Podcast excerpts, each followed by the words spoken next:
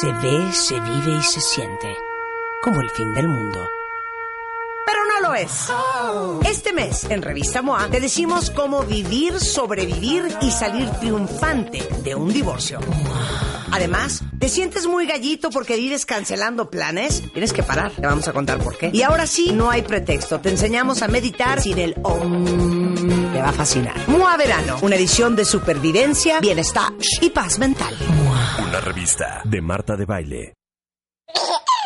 Bebemundo presenta 11.43 de la mañana en W Radio y cortesía de Bebemundo está con nosotros la doctora Julia Borboya. Ella es psicóloga, creadora de los proyectos Antenas y Escudo de la Dignidad, ambos con patente mundial y ambos para hacer conciencia sobre el abuso sexual infantil en México y en toda Latinoamérica. Y hoy es una mesa, es una mesa eh, bien fuerte, que creo que nos va a sacudir a todos, pero creo que es una mesa bien necesaria, porque desafortunadamente cuando vemos estadísticas son de terror. Imagínense ustedes que el abuso sexual infantil es 65 veces más común que el cáncer infantil.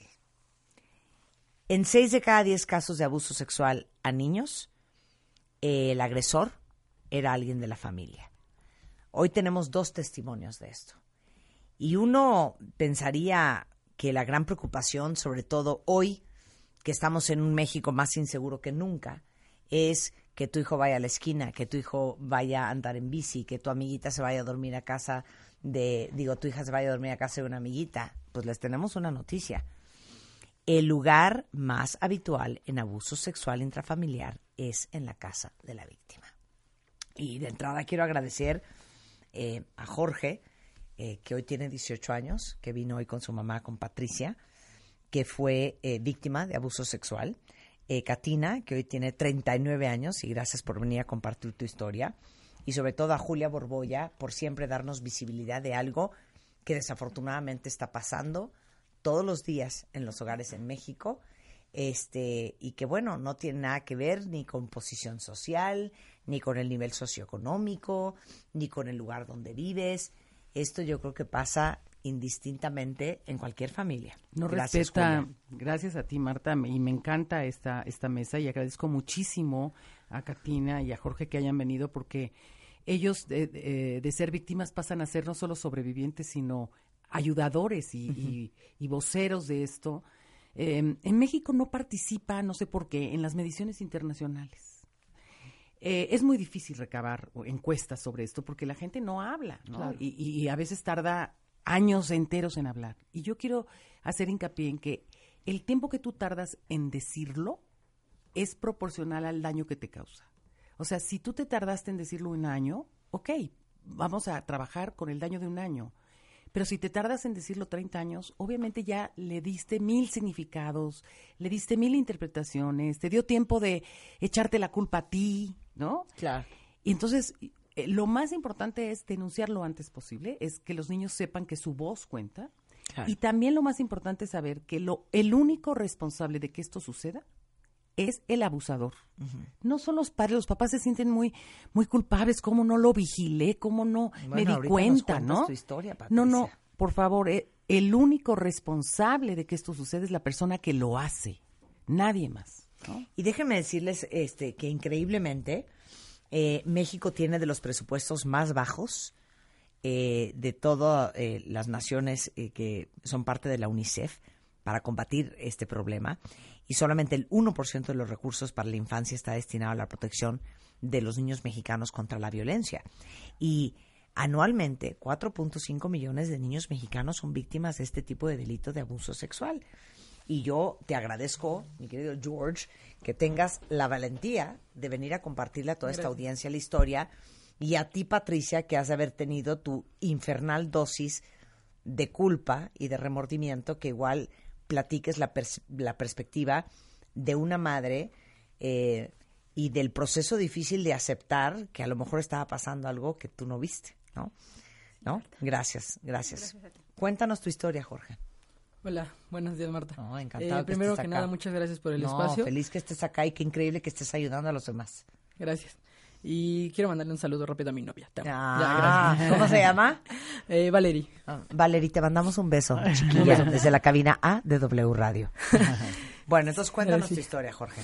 Eh, bueno, este, yo vivía con mi madre y ella era madre soltera. Conoció a una persona en su trabajo, este, y se hicieron novios, se conocieron, este, después, tiempo después esta persona me adopta como su, pues su hijo.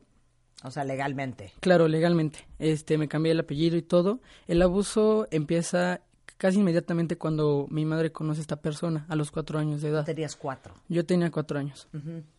Este, al principio eran toqueteos, era masturbación y sexo oral. Eh, al principio él me lo ponía como un juego, lo cual pues es muy común. Espérame, Jorge, entiende que nosotros somos, pues somos gente muy frágil. Nos tienes que dar esta información más lento. Más ¿De lento, qué claro que sí. me estás hablando?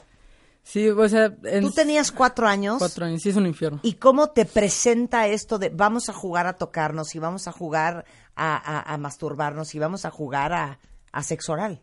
Claro. eh, yo tenía unos muñecos que se llamaban girafonios, este, que por, lo me- el, por el medio de los juegos es como más se puede manipular a un niño. Él decía que a esto le llamaba cosquillitas, al abuso. Entonces decía, bueno, ¿sabes qué? Vamos a jugar cosquillitas, siempre pues era en las noches, me tocaba y no sé qué, y decía, oye, pero este es nuestro secreto, lo tenemos que guardar entre nosotros dos y tu mamá no se puede enterar, y lo planteaba como un juego. Entonces, así fue durante varios años. Y tú a tus cuatro años, ¿qué pensabas? Yo pensaba que era normal, que en todas las familias pasaba, porque era como de, sí, un juego, pues es normal, ¿no? Todo, en todas las casas pasa. Este, pues como el pensamiento inocente de un niño. Este, esto fue durante varios años.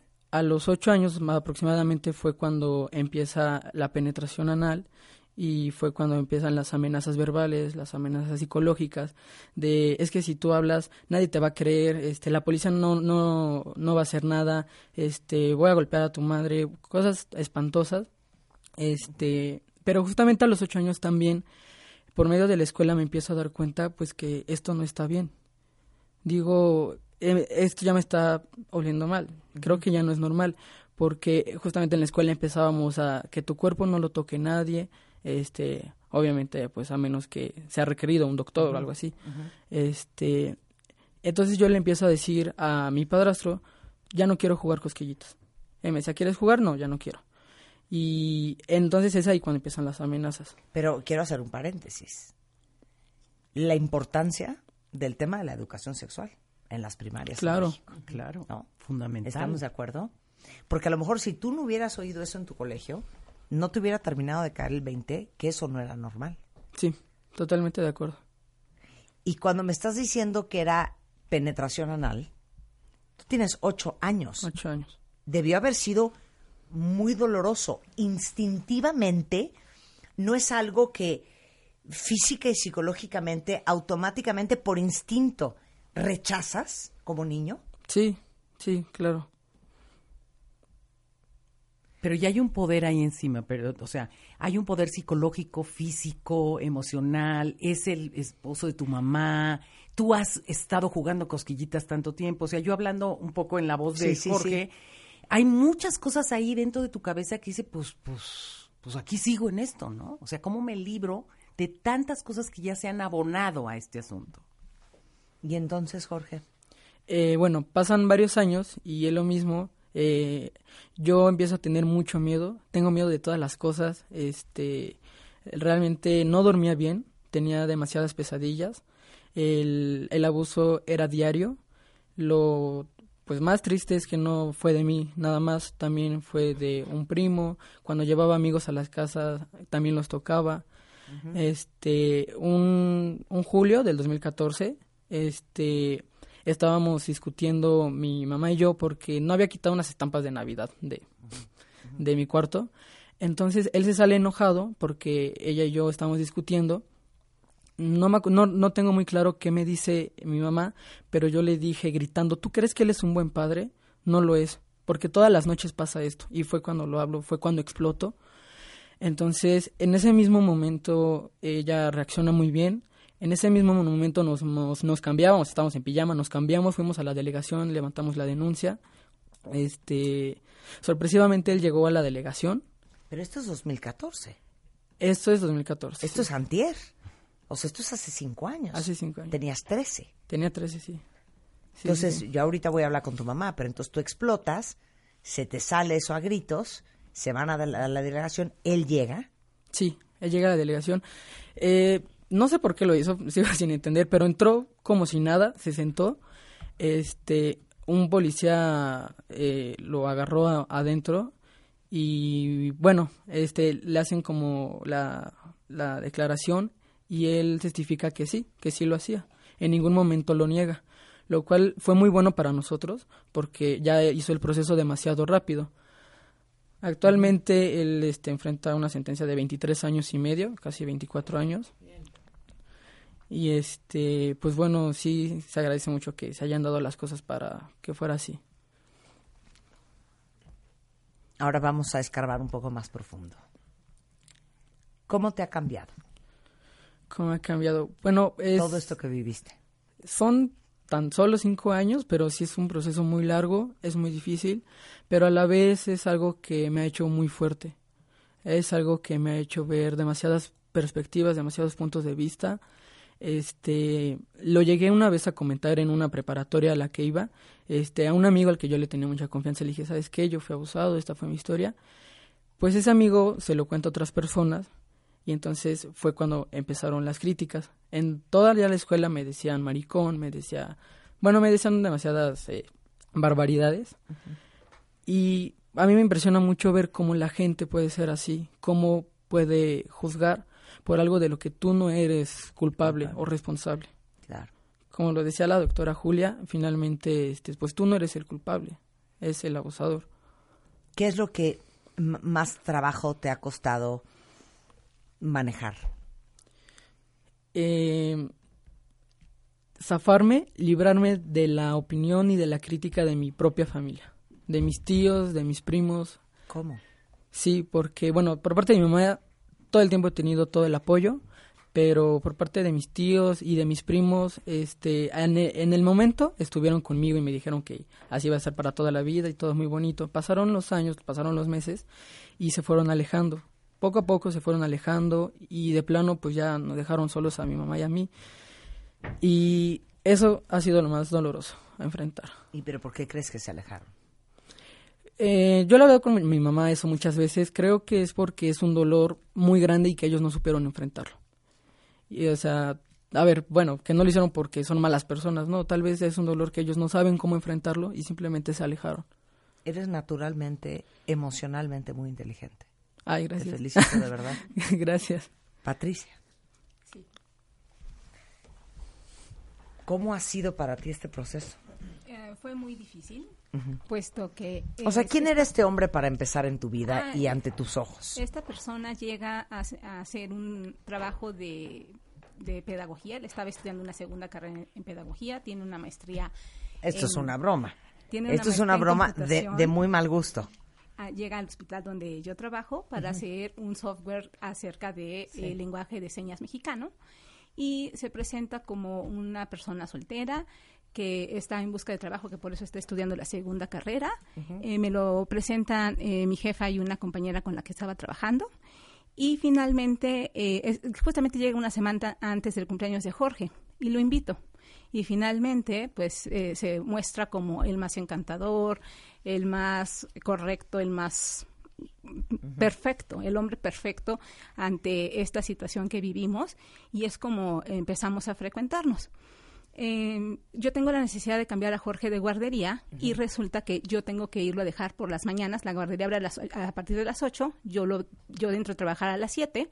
Lo tenía que pasar a dejar antes a su casa para que él hiciera favor de llevarlo. De llevarlo, Así es. claro. Y tú en ese momento, como lo hemos pensado muchas en algún momento de la relación, es Qué, qué gran tipo, qué apoyo, qué ayuda, qué haría sin él, qué buen hombre. Sí, porque él decía que lo que él siempre había anhelado era una familia, ¿no? que él pedía mucho eh, eh, al cielo que eh, tuviera una familia y que él había querido adoptar a un niño, pero que por ser hombre soltero no se había dado. Claro. Entonces, pues en realidad se, se siente como un gran apoyo y finalmente es como él lleva a, a Jorge este, a la guardería, finalmente nos vamos a vivir juntos, posteriormente nos casamos. Eh, y a pesar de que yo sí había hablado con Jorge acerca de esta, esta cuestión de educación sexual y de prevención, yo no, no tengo claro qué fue realmente lo que sucedió, porque este hombre era totalmente un seductor que a todos, de verdad, a todas las personas que, que nos rodeaban, bueno, lo, lo glorificaban porque finalmente era un buen hombre, eh, muy responsable, ¿no? Todo un caballero que estaba asumiendo la responsabilidad de una familia. El resto de la historia de Patricia y Jorge y también nos va a compartir su historia eh, Katina, regresando del corte en W Radio, hablando de eh, el abuso sexual, hoy con la doctora Julia Borboya. No se vaya. Marta de baile en vivo. Marta de baile en W. Entra a wradio.com.mx. Entra y checa más información de nuestros invitados, especialistas, contenidos y escucha nuestro podcast. Marta de baile on the go. Son las 12.12 de la tarde en W Radio y estamos en una conversación muy importante, cuentavientes, que agradezco a todos los que están eh, escuchando y a todos los que tienen mucha curiosidad e interés por entender más cómo es que sucede el abuso sexual. Porque si algo tenemos claro, y miren que en México pues las estadísticas no son lo nuestro, pero lo que sí sabemos es que increíblemente un gran porcentaje, uno de cada cuatro niñas, una de cada seis niños, es abusado sexualmente durante la infancia. Y el lugar más habitual en abuso sexual es en la casa de la víctima y seis de cada diez casos es el agresor un familiar directo. Jorge, que tiene 18 años, valientemente, porque ahora ha dedicado parte de su vida a ayudar y a darle visibilidad a este tema, vino a compartir su historia de abuso eh, de parte de su padrastro, el esposo de su mamá. Y también valientemente Patricia está contándonos la historia de quién era este hombre que antes del corte nos decías que pues como madre soltera, este hombre era lo que todas las mujeres que están buscando una pareja quieren. Un buen hombre encantador, no, aparte soltero, sin hijos, no, sin bagaje, generoso, que adora tanto a tu hijo que hasta quiso adoptarlo y le dio su apellido. Así. Y entonces deciden casarse y se viene a vivir a tu casa.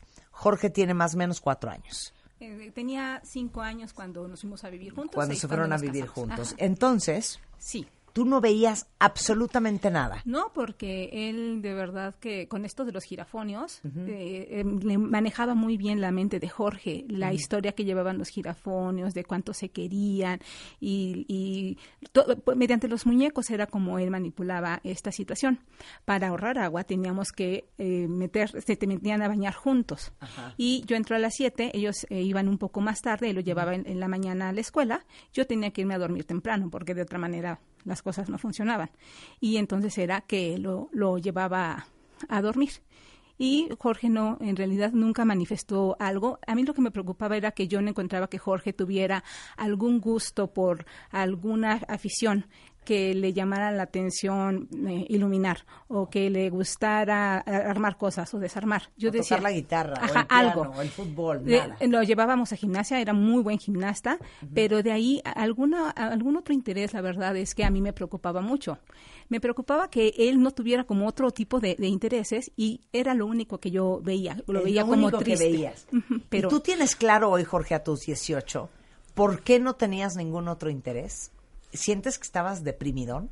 Sí, sí, creo ¿Sí? que sí. No tenía ningún interés, vivía muy triste. No me socializaba, sobre todo eso, no socializaba con mis compañeros. pero excelente estudiante. Claro. Excelente, era un niño de nueves y dieces, con una memoria privilegiada, con un buen desempeño escolar. Entonces tú no, No veías ninguna señal de alerta, No. Lo cual puede ser común, Julia. Por supuesto. Que el papá o la mamá no te des ni color de lo que está Por pasando. supuesto, vuelvo a repetir, el único responsable es el abusador. Por favor, no, no hagamos leña, ¿no? De, de una madre que sufrió. Claro. Porque el abusador es especialista. Por eso, por ejemplo, hablan mucho del abuso eh, dentro de la iglesia. Pues claro, el perfil de una persona encantadora, buena, generosa, dice Del yo señor. tengo, yo, yo tengo Sí, sí. Y el abusador busca los lugares donde hay niños, las guarderías o los colegios, ¿no? Eh, O sea, entonces, y, y tienen este perfil charming porque además no sienten que hacen daño. Es su manera de expresar amor a los chiquitines. O sea, si hay, una desviación cognoscitiva en estas personas, ¿me explicó? Este, porque no sienten que estén dañando. Entonces, pero, pero lo que yo creo que puede asustarlos a todos ustedes, cuentavientes, es lo que acaba de decir Patricia, que no hay grandes señales, no hay grandes alarmas y que puede estar pasando abajo de tu nariz y puede ser que no te des cuenta. claro. Entonces, ¿cómo te das cuenta? Bueno, esto sucede con Jorge desde los cuatro años, por lo tanto no hay un cambio drástico. Claro. Cuando un niño tiene ha vivido de manera normal o tiene una experiencia de una paternidad normal y de repente tiene un abuso, sí hay un cambio. O sea, sí, sí se nota a lo mejor más enojado o baja calificaciones. o- pero esto era una condición de él como normal, que fue, Claro. fue agarrando grados, ¿no? Claro. Y era como un guacala, qué rico. Así, eso es como yo lo defino porque pues yo no tenía papá y ahora tengo. Y la condición para tenerlo, pues es esto, y él me hace caso. Y veías a tu mamá contenta. Sí. Sí, y, sí, y el hecho de que no socializar es que los secretos te aíslan. Porque si tú guardas un secreto, nadie te conoce de verdad. Claro. Entonces, pues tú te aíslas. Claro. Entonces, continuemos contigo, Patricia. Sí, Marta. Entonces, eh, Jorge sigue creciendo, esto sigue sucediendo en tu nariz. Así es. Y hasta que finalmente ese 9 de julio, Jorge me dice, ¿tú piensas que él es un buen padre? Y yo eh, tratando de explicarle, sí, mira, ve por ti, provee, era el principal proveedor de casa, no te hace falta nada, al contrario, tienes hasta ciertos lujos que podemos... es- Y fue cuando dijo, ¿tú crees que él es un buen padre? Él está abusando todas las noches de mí. En ese momento, un balde de agua helada y le dije, nos vamos. Mi primera idea fue llevar a Jorge a casa de mis papás.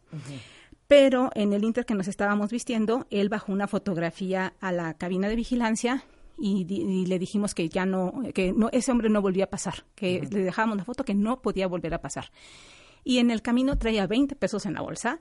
Bajamos a la delegación, o iba a la delegación o iba a casa de mis papás. Y lo que decidí fue ir a la delegación y a hacer la denuncia. Esta persona llega, Jorge No, se pone a gritar. No, espérame, espérame, espérame, para ahí. Tu hijo te dice una sola vez, este hombre no es un buen padre y esto es lo que me hace todas las noches. Así es, No lo dudaste ni un segundo. ni un segundo. Eso no es común. No, no quiero creerlo, porque si lo creo, me Claro. siento culpable. ¿Me No, a ver, porque si lo creo, me siento culpable. Porque si lo creo, se va a armar un desmadre. claro. Porque si lo creo, voy a tener que correr este cuate. Pero no porque me si importó. lo creo, ¿me entienden? O sea, y porque es tan difícil de creer, o sea, es tan increíble que es fácil no creerse. Yo quiero saber por qué no dudaste. Porque todo puede pasar y además los niños cuando hablan de estos temas, por favor siempre crean, dicen la verdad. Y en ese momento fue que a la delegación. Pero en micras de segundo no empezaste a hilar Sí. de, claro, me suena Sí. totalmente, Ah, no. me, me hace sentir, ¿no? No, más bien fue esta cuestión de va a ser todo un desastre porque voy a tener que correrlo, cómo va a ser, lo van a meter a la cárcel o no, qué va a pasar con Jorge, cómo lo voy a proteger y si este fulano me quiere hacer algo. Eso eso fue lo que pasó en mi cabeza, pero Entonces fue van a la delegación porque era 20 pesos para ir a la delegación o a casa con de tus mis papás. papás. Te vas a la delegación. Ahí empezamos a, a hacer la denuncia y Jorge empieza a gritar cuando esta persona llega. Los judiciales lo, lo toman y lo, lo meten a los separos. ¿Tú empezaste a gritar? Sí, eh, estamos haciendo la, la denuncia. Entonces él entra caminando como si nada, tranquilo, normal, llegó, se sentó. Entonces yo empiezo a, a gritar del pánico, porque pues era un momento de crisis absoluta. Y ya fue cuando los judiciales lo agarraron. Lo señalo Ajá. y finalmente lo, lo, lo, lo- ¿Y cómo es que él confiesa? Pues es que eso es lo increíble porque eh, finalmente lo acepta, aunque dice que el culpable es Jorge, porque él es eh, Jorge lo empujaba hacia él en todas este, todas las veces y que Jorge lo buscaba y que era Jorge quien. Esa fue la única declaración que yo leí. Aparte imbécil, ¿no? Jamás volví a, a- a leer el, el expediente. Ya no quise saber más de las sandeces y de las declaraciones que hizo. Jamás. Hoy está en la cárcel. Gracias. gracias a la Procuraduría. El proceso de sanación tuyo personal como madre y como mujer, ¿cómo fue? Eh, fue muy eh, difícil. A mí lo primero que yo necesitaba era ayuda para Jorge, es así como nos refieren con, con Julia, y era lo que yo tenga que hacer porque Jorge esté bien. Sin embargo, en, el proceso de, de estar externa a esa situación fue muy complejo, porque a mí lo primero que me importaba era que Jorge estuviera bien. Sin embargo, eh, mis pensamientos, mis actitudes iban mermando mucho la, relación con Jorge, hasta que me ofrecen, de verdad... ¿Qué pensamientos, qué actitudes? E, era así como de, ahora eh, no puede salir eh, eh, con nadie y no puede tener redes sociales y no puede, ¿no? O sea... sobreprotección. Ahora venía una sobreprotección. Finalmente, este, empiezo como un proceso terapéutico en el que, bueno, yo también veo entre mi historia personal y la cuestión, en mi historia personal de, de, de todas estas cuestiones de la familia, ¿no? De, de si siempre ha habido como ese apoyo, como ese cariño, te vas dando cuenta que no, pero tienes que estar presente para seguir apoyándolo.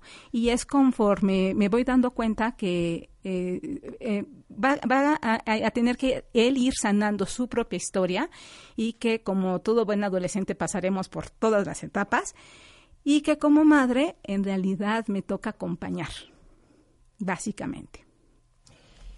¿Te sentiste culpable? Sí, porque yo quería decir eh, en dónde, o sea, díganme en dónde fue, en, eh, qué, era, qué era lo que yo tenía que haber visto. yo quería eh, echar hacia atrás la cámara y decir en qué momento, pero no, no, a la fecha sigo sin encontrarlo. Ahora sé que el único culpable es él.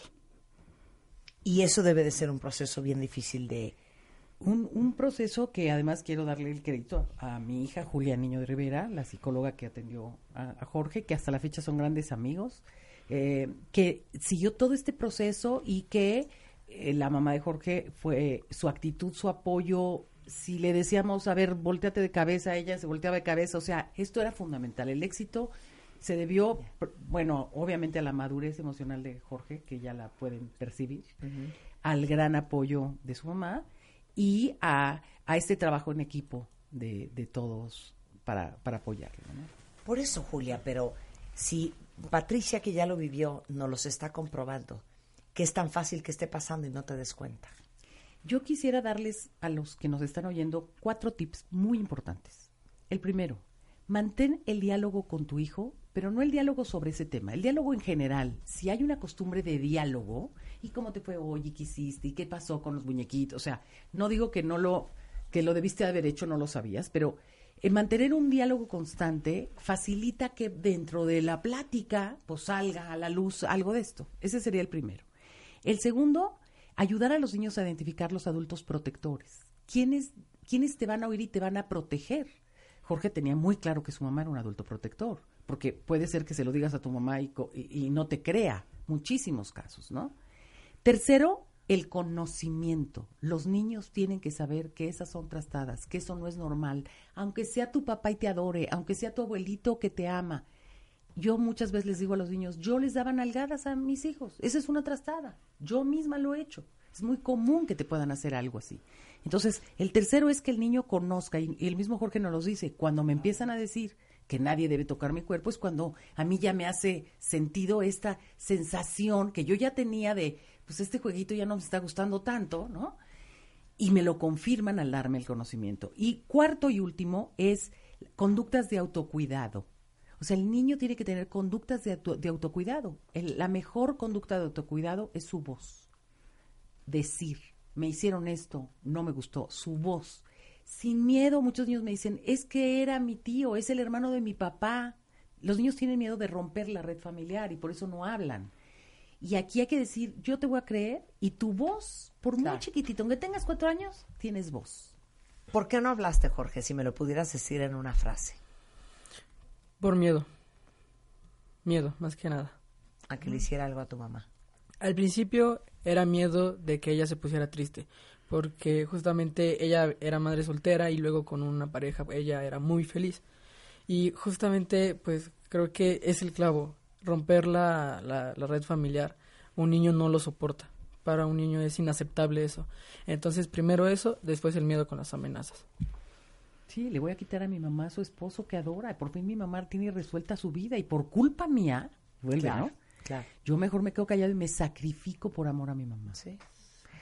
Regresando del corte, Katina hoy tiene 39 años, fue abusada a los 12 años por el mejor amigo de su papá, que aparte era su padrino. Regresando del corte en W Radio. Marta de Baile en vivo. Marta de Baile en W. Entra a wradio.com.mx. Entra. Checa más información de nuestros invitados, especialistas, contenidos y escucha nuestro podcast. Marta de Baile. On the go. Marta de Baile. Solo por W Radio 96.9. 12.33 de la tarde en W Radio. Estamos en una conversación. en sé que es muy fuerte, pero les digo una cosa. Alguien tiene que hablar de esto porque las estadísticas son terroríficas. Una de cada cuatro niñas, una de cada seis niños es abusado sexualmente durante la infancia. Lo peor de todo es que normalmente sucede en tu propia casa, en la casa de la víctima, y en seis de cada diez casos no era que fueron por el pan, no los agarraron en el transporte público, no fue en el baño del colegio, fue el agresor un familiar directo. Acabamos de escuchar el caso de Jorge, de 18 años, que fue abusado por su padrastro, el esposo de su mamá, y de Patricia. Y ahora, valientemente, Katina, que también se ha dedicado con toda la, valentía a hablar de esto para darle visibilidad al tema. Y Katina, tú, a diferencia de Jorge, decías, me impresiona que Jorge a sus 18 pueda ser tan abierto y que esté en Radio Nacional hablando de esto. Yo tengo 39. ¿No? Me costó algunos años más. Cuéntanos tu historia. Sí. Em, pues a mí abusó de mí el mejor amigo de mi papá, que era pues como un tío, no de Ajá. sangre, pero era con quien más convivíamos, alguien a quien yo adoraba, además. Eh, salíamos todos los fines de semana juntos, viajábamos, hacíamos todas las vacaciones en- con las dos familias. Em, esto pasó dos veces, nada más. Cuando Eh, tenías que edad. 12 años. Ajá. En, él tenía un par de casas de campo y sucedió en las dos casas de campo en un fin de semana donde mis papás no estaban ahí. Yo me iba muchos fines de semana sola. Eh, con él tenía una hija de mi edad, ¿no? Eh, y entraba a mi cuarto. Yo las dos veces me hice la dormida por pánico a, a hacer nada. Eh, me decía cosas al oído, se abría el pantalón, me ponía la mano ahí, él me tocaba. Y yo simplemente cerrando los ojos y respirando y, tratando de que no se diera cuenta de que estaba despierta, porque al no estar ahí mis papás decía si algo sucede, pues estoy sola, indefensa, es el único adulto de, de la casa, ¿no?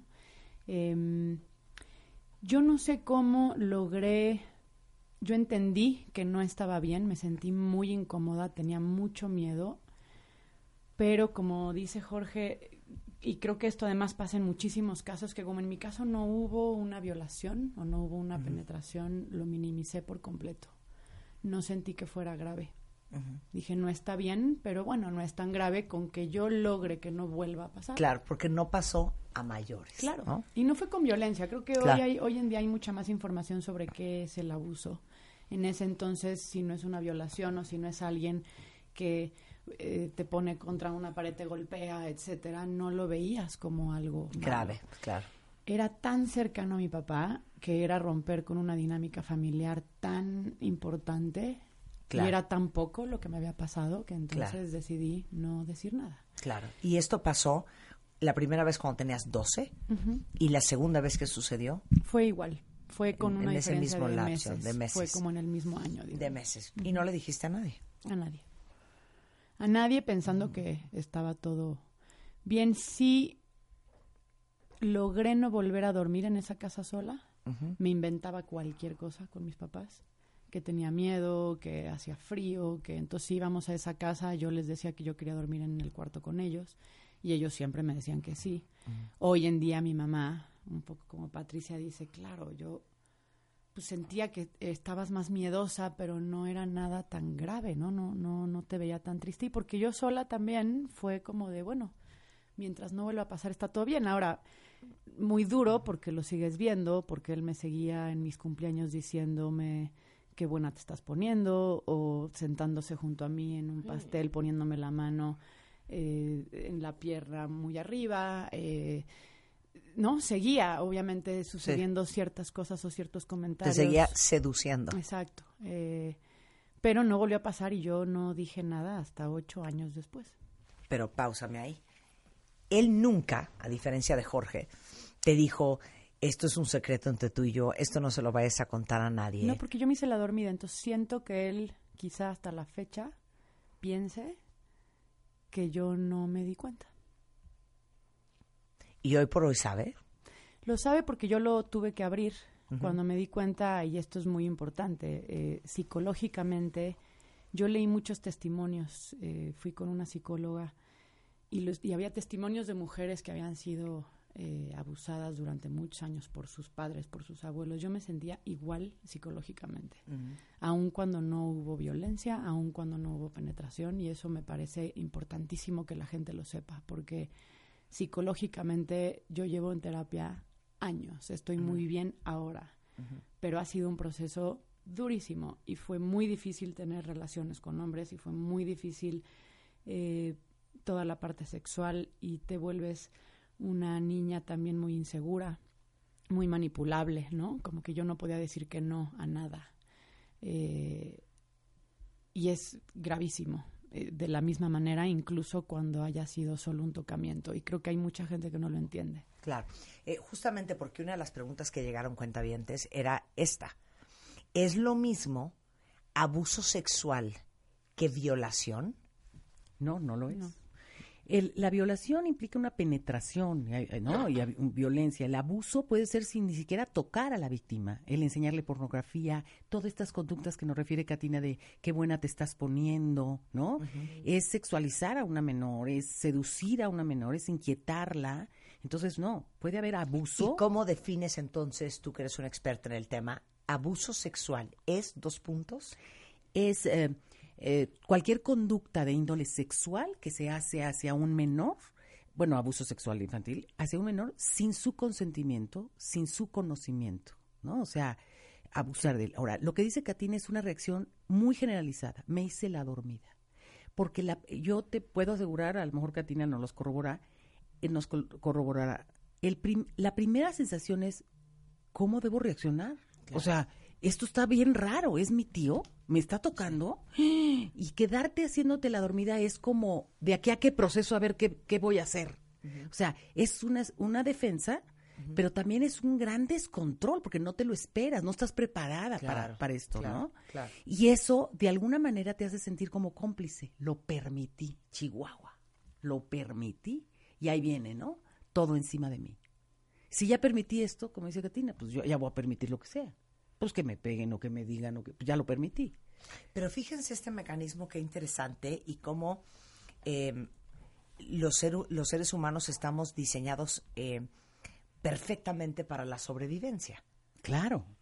Porque lo mismo que dijiste tú a tus 12 años en esa circunstancia, es lo que hoy muchos de ustedes escuchando, que están en relaciones súper destructivas y tóxicas, también se dicen, voy a fingir que esto no está pasando, voy a fingir que esto no está tan grave, voy a fingir que eh, esos gritos no los oí, voy a fingir que esto no lo entendí, voy a fingir, nos la pasamos fingiendo Claro. eh, cuando somos adultos, porque sabemos que si eh, internalizamos lo que está pasando, nos va a obligar a tomar una decisión. Decisión que no quieres tomar. ¿No? Porque rompes el tejido. Claro, Es- porque rompes el tejido. Tú, solita, fingiste que esto no era ni tan grave ni tan trágico y como que mm, soy palmera, soy palmera no es real, porque sabías, al igual que Jorge, que ibas a romper ese tejido, comillas, comillas, familiar, entre tus papás y su mejor amigo, ¿no? Tal cual. ¿En qué crees? Porque hoy tienes 39 años. Y uno diría, hombre, ya pasó hace tanto. Es impresionante la huella que deja en la gente abusada un evento así. ¿Cómo lo, lo describes? Híjole, sí, como algo que no desaparece y que está ahí. Em, lo puedes ir transformando y puedes volverte alguien, eh, digo, como Jorge o como yo, que yo también desde lo que hago estoy tratando de, de hablar del Si tema. eres y de, cineasta y haces cineasta y estamos haciendo Mm. una obra de teatro ahora que habla del tema, porque me parece importante, justo eh, viendo yo documentales de, de mujeres y hombres hablando de esto, te dan ganas también de, de hacerlo tú, eh, sobre todo porque creo que donde hay que poner el foco es en la prevención. Eh, una vez que pasa la contención, increíble, pero ya pasó, ya te Claro. hirió y ya... Claro. te afectó, Estuviste ¿no? callada ocho años. ¿Cuál fue el disparador de tomar la decisión de decirle a tus papás lo que estaba pasando? Estaba en una relación con un novio a quien quería mucho. Tenías que 20 años. 23. Ujú, 23. Y en algún momento él me preguntó, me dijo, oye, ¿te pasó algo de chica porque tienes ciertas conductas? Él había tenido una exnovia que había sufrido de abuso y él ligó conductas y me dijo, ¿Qué algo te notó? pasó de niña. Fue, no sé, algo en la parte sexual, algo, alguna reacción mía Sí. que él hiló las cosas y me dijo, ¿te pasó algo de niña? Y era la primera vez que alguien me preguntaba eso y era la primera vez que yo pues lo volví a aceptar, o sea, lo, guardé Sí, en un lo cajón. trajiste de regreso. claro, y entonces dije, pues sí, sí me pasó algo, pero no fue grave, no creo que eso... Y él me dijo, necesitas ayuda, necesitas hablarlo con alguien. Y entonces esto fue fuera de México y cuando regreso a México le pido a mis papás ir con una psicóloga. Y cuando voy, eh, que por azares del destino fui con una de las psicólogas mejor entrenadas justo en abuso sexual, me dice esto que te pasó es muy fuerte, lo minimizaste y además lo tienes que abrir porque ya no te puedo ayudar si lo sigues viendo. Claro. Y necesitan saber tus papás. Y entonces, Y entonces organizamos una sesión de terapia con ellos, porque también yo tenía mucho miedo, no sabía cómo iban a reaccionar, no sabía Sí. cómo hacerlo, y entonces esta psicóloga me ofrece hacer una sesión de dos horas con ellos para hablar del tema y por lo menos salir de la sesión con todo un poco más aterrizado. ¿y cuál fue su reacción? Híjole, tremendo, porque además, digo, por un lado evidentemente es la culpa del por qué no se los había dicho. Eh, como papá había toda esta pregunta de qué hice mal o qué tendría que haber. ¿Por qué no tuviste la confianza de haberme contado? Ya Porque déjate además- de que no me di cuenta. Sí, tal cual. Y porque además yo tengo una relación con ellos muy cercana y Claro. muy buena. Es, es una relación de verdad sana y, y hermosa. Entonces, y pues el corazón roto. Es tu mejor amigo. Eh, Y seguía en la vida de ellos. Claro, pero muy presente. Entonces, en algún punto mi psicóloga me dijo, creo que vas a salir antes tú que tu papá. ¿No? Del corazón roto de que es tu amigo de la prepa que le hace eso a tu hija, ¿no? Es tremendo. Evidentemente me creyeron y, y cortaron la relación por completo, pero fue complejo, tengo dos hermanos más chicos, hablar con ellos lo hizo mi papá, estábamos en una edad compleja, creo que hasta hace dos años podemos hablar del tema como adultos. Em, porque claro, había un rompimiento de algo muy poderoso familiarmente. Sí. Entonces había que explicarles también a ellos qué había pasado, ¿no? Eh, y por qué había pasado. Em, y a partir de ahí, pues empiezo toda la terapia, que es durísima, porque también es... A mí me lo describió la psicóloga como, te cortaste, te pusiste una curita y ahora está infectado. Entonces hay que sacar la infección y eso duele un chorro. Pero si se saca, se vuelve una cicatriz que está ahí y te vas a acordar cada vez que la veas es aquí me caí en los patines, Claro. pero es algo que ya quizá no duele, ¿no? Como una herida abierta, digamos. Me parece una descripción muy gráfica y atinada de... Una buena analogía. Me parece fundamental esto que dice Katina. Mucha gente dice, ya no hay remedio, ya te quedaste, ya eres el abusado el resto de tu vida. No, no, aquí tenemos a Jorge y a Katina, no tenemos a los abusados, ¿sí me explicó? Hay que quitar esa etiqueta y claro que hay remedio, por supuesto que hay remedio. No solo hay remedio, hay capacidad de crecer. Estas cicatrices son heridas de guerra, de una guerra en la que salieron victoriosos, ¿no? Entonces no hay que pensar ni que se volvieron homosexuales, porque aquí no tenemos ningunos homosexuales, al contrario, tenemos tanto uno que tiene una novia, la que quiere, el otro tiene un novio, o sea, no, no es, no es consecuencia necesariamente que se vuelva homosexual o que se vuelva pederasta, porque no te juntes ya con ellos, porque no vaya a ser que ellos repitan. Esto no es un mal tratamiento o, o una ausencia de tratamiento, sí puede volver a las personas que se confundan, ¿no? Esto que dice Katina de que su novio lo notó, claro, pudo haber habido algunas conductas similares a lo que le hacía el tío, pero con otra connotación. ¿Y cómo, cómo cambió el chip? Claro. ¿No? Entonces hay que trabajar para cambiar ese chip, hay que trabajar para interpretarlo de otra, para resignificar, esa es la palabra. Pero sí hay remedio y no necesariamente una persona que ha sido víctima de abuso se vuelve un pederasta. Esto es una falacia Ni homosexual. total. Ni homosexual. Ni homosexual. Esto es una falacia y no debe de eh, permitirse. Para, para muchos de nosotros que a lo mejor hemos aprendido mucho del tema con, con Julia Borboya, nos parece insólito. Pero lo que me contaste ahorita en el corte comercial, Jorge, ya no le permiten jugar con... Sí, bueno, eh, la hermana de mi mamá, Ajá. este, cuando sale todo esto a la luz, le dice a su hija, a mi prima, este, que ya no se junte conmigo. Entonces, de plano, antes de que jugábamos, este, a las escondidas, obviamente con sus hermanos y así, ya de plano no se dejaba juntarse conmigo, ni siquiera casi tocarla, ni en Lola. Oye, Katina, este, dijiste algo que también para mí es, es muy interesante, porque eh, aquí hay muchos cuentavientes que también valientemente lo están compartiendo en redes sociales, lo que han escuchado, lo que han vivido, lo que les ha pasado también a ellos. Dice una cuentaviente que cuando su mamá se enteró que la habían abusado sexualmente, su primera reacción fue decir, bueno, lo importante es que no te violó. Entonces uno pensaría que eh, toda la huella y la cicatriz emocional y psicológica que un abuso te deja eh, es diferente si nada más fuiste manoseado a que si fuiste sodomizado o, o penetrado. Y no es cierto. No, psicológicamente puede tener, o sea, claro que siempre depende del tipo de familia donde creciste, eh, eh, el tipo de apoyo que tienes después, etcétera, eh, personalidad, en fin, pero psicológicamente puede ser igual de duro. Y creo que lo grave es que si a la hora que piensas eso, entonces lo minimizas y lo hablas menos. Por ejemplo, yo nunca denuncié porque no era tan grave. Claro. Y me he topado con muchas otras mujeres y hombres que lo han vivido y que piensan igual. Porque en el momento es como también el, como decías ahorita, de las relaciones eh, conflictivas. Tóxicas, sí. Si te pegan físicamente, podrías más fácil decir, bueno, esto no está bien, a que si es algo solo psicológico, es un poco lo mismo, ¿no? Eh, y el daño psicológico es, puede ser igual de, de potente. Claro. Eh, hijo, aquí hay una serie de preguntas mu- muy fuertes. Desde, ¿qué pasa cuando el abusador es una mujer, Julia?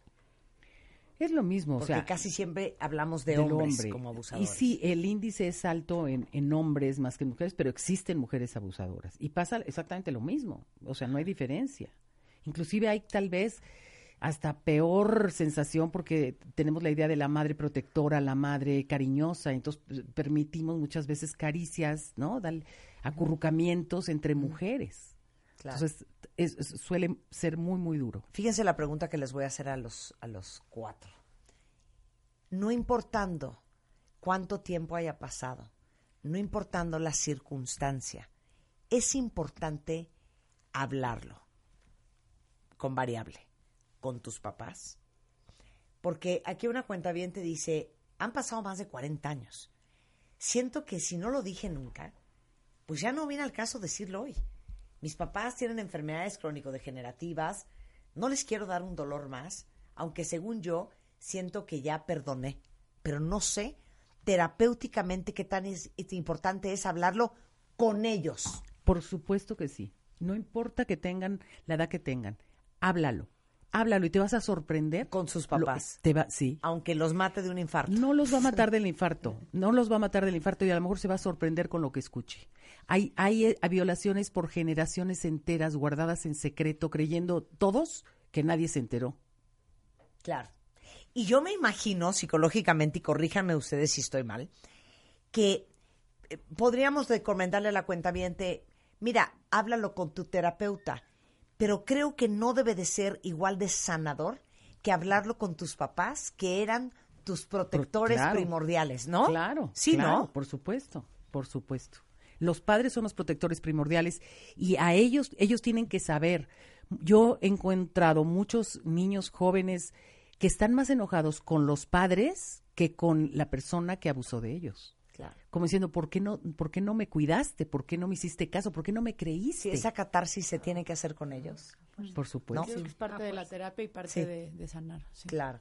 Eh, aquí hay una cuenta que dice, a mí me pasó exactamente lo mismo que están hablando, jamás lo he hablado. Y hay días que me quiero morir. Hay que ir a terapia. Sí. De verdad, hay que ir a- de verdad. Con terapia se puede salir, se los prometo. Eh, es un proceso duro, pero muy necesario. Y, y la terapia que, que cada quien requiera, digo, yo he hecho todo, ¿no? Sí, sí, Las sí. constelaciones y Sí, sí, sí, pero, sí, sí. Este, em, la terapia lo que hace es un poco lo, lo que me decía esta mujer. Sí va a ser doloroso, pero después se vuelve una cicatriz, que ahí Claro. existe, Claro. pero se puede estar bien, se puede salir de esto y puedes tener una relación sana con alguien. Y yo creo Hay que que, hacerlo. duele y, y, y- hiere el evento, Sí. pero es, ha de ser muy doloroso el secreto. el secreto es El secreto debe de devastador. ser devastador. Es peor. Es devastador. ¿no? Nadie sabe quién eres realmente. Y podrías decir, oye, ¿cómo te admiro? ¿Cómo te quiero? Y dices, sí, me quieres solo el cacho que te dejo ver. Claro. Nunca estás seguro. Y para cerrar este tema, porque no, no, no sé cómo vas a hacer este- esta diferencia, eh, nos comparte una cuenta que ella fue abusada a los cuatro años en casa de su tía eh, por un primo que siempre la manoseaba a mi hermana y a mí, dice aquí. Eh, nunca dijo nada. Aún tomo terapia hoy en día y me da mucha angustia por mis hijos. Eh, de repente resulta que entre primos, a veces de la misma edad, a veces con un par de años de diferencia, también hay abuso sexual. Y eso es igual de grave y devastador, aunque no fue un adulto 10, 15, 25 años mayor que tú. No, no necesariamente. Hay juego y exploración sexual. De un primo al otro, yo te veo, tú me ves, yo te rasco y tú me rascas. Pero siempre hay algo arriba. Es decir, a un niño no se le ocurre de manera natural chuparte o meterte algo. O sea, eso no es, no es un juego normal. Juegas al doctor y cuando juegas al doctor te asomas y ves que tiene ahí tu primo que tú no tienes. Esto es normal. Y si hay tocamientos o juegos, hay que decirle simplemente a los niños que las partes privadas no se tocan, no se juega con ellas porque son delicadas. Hasta cuando vas a la playa, ¿qué te tapas? Te tapas tus genitales, ¿no? Porque son delicados, simplemente esa es la razón. Y es un jugueteo y hay que tomar medidas y hay que saber de dónde los niños sacaron esa información. Hoy tengo epidemia de niños que en las pantallas, en los en las en el internet han visto pornografía y la imitan, así como imitan a Superman o a los Avengers y quieren volar o quieren hacer, pues lo que ven en la pantalla, dicen esto no lo entiendo bien, voy a agarrar de piloto de pruebas a mi primita. Y se arma una escandalera. Entonces, no minimicen estos eventos. Si los niños están inquietos y los cachas tocándose uno al otro, primero no armes un escándalo, porque no le des la connotación que ellos no le han dado. Un niño no tiene el pensamiento erotizado. Esa carga. ¿No? Para, eh, no, o sea, no dejes que te jalen los cachetes, así como no dejo que me, que me rasquen la vulva, punto. ¿No? Es, es equipararlo para que ellos no, no lo eroticen, pero evitarlo y ver de dónde viene. Claro. Eso es muy importante. Eh, Julia Borboya, Cuentavientes, tiene un grupo, un grupo increíble aquí en la Ciudad de México de terapeutas, psicólogas, psicólogos eh, dedicados al tema de la psicología infantil. Pero aparte, el gran mérito que tiene Julia, aparte de haber sacado adelante a muchos niños que hoy son adultos un poco más sanos, es que es creadora del proyecto Antenas y Escudo de la Dignidad, ambos con patente mundial, justamente para eh, encontrar mecanismos en donde los niños tengan mucha más confianza de ser abiertos con las cosas que les han sucedido y enseñarles eh, de cómo proteger su cuerpo y cómo proteger su dignidad de quien sea. El escudo de dignidad es preventivo, pero Antenas está en las fiscalías, está en la Fiscalía de Delitos Sexuales, en el búnker en, en la Ciudad de México, está en muchas fiscalías en los estados. Y yo les pido que cuando vayan a la declaración, pidan que, que, sea, que el niño sea interrogado a través de la herramienta Antenas o Bosti. Antenas. Bosti en, en la Ciudad de México y Antenas en, En Saltillo, en, o sea, el resto del país. Bien. Esta herramienta está hecha para que el niño hable libremente sin ser revictimizado. Claro. Porque el proceso es duro. Y si necesitan ayuda, juliaborboya.com, ahí la encuentran a ella y a todo su equipo. Eh, Julia Borboya, eh, Grupo Julia Borboya en Facebook, igualmente GP Julia Borboya en Twitter y escudo de la dignidad.org.mx. Julia, muchas gracias. Al contrario, gracias, Marta. Este, Katina, muchas gracias. Gracias, Gracias de verdad, de todo corazón, a mi nombre y a nombre de todos los cuentavientes por haber compartido tu historia, que estoy seguro que le va a abrir los ojos y le va a dar muchas más herramientas a todos los cuentavientes que nos escuchan para estar con el ojo más abierto, tomar mejores decisiones y a lo mejor también empezar su propio proceso de sanación. gracias, Katina. George, eres el héroe del día. Muchas gracias, querido. Gracias a ustedes. Este, saludos a, ¿cómo se llama? Valerie. Valerie. Le mandamos un beso y muchas gracias también por, a ti por compartir. Igualmente, Patricia. Gracias a los Gracias tres. por el espacio.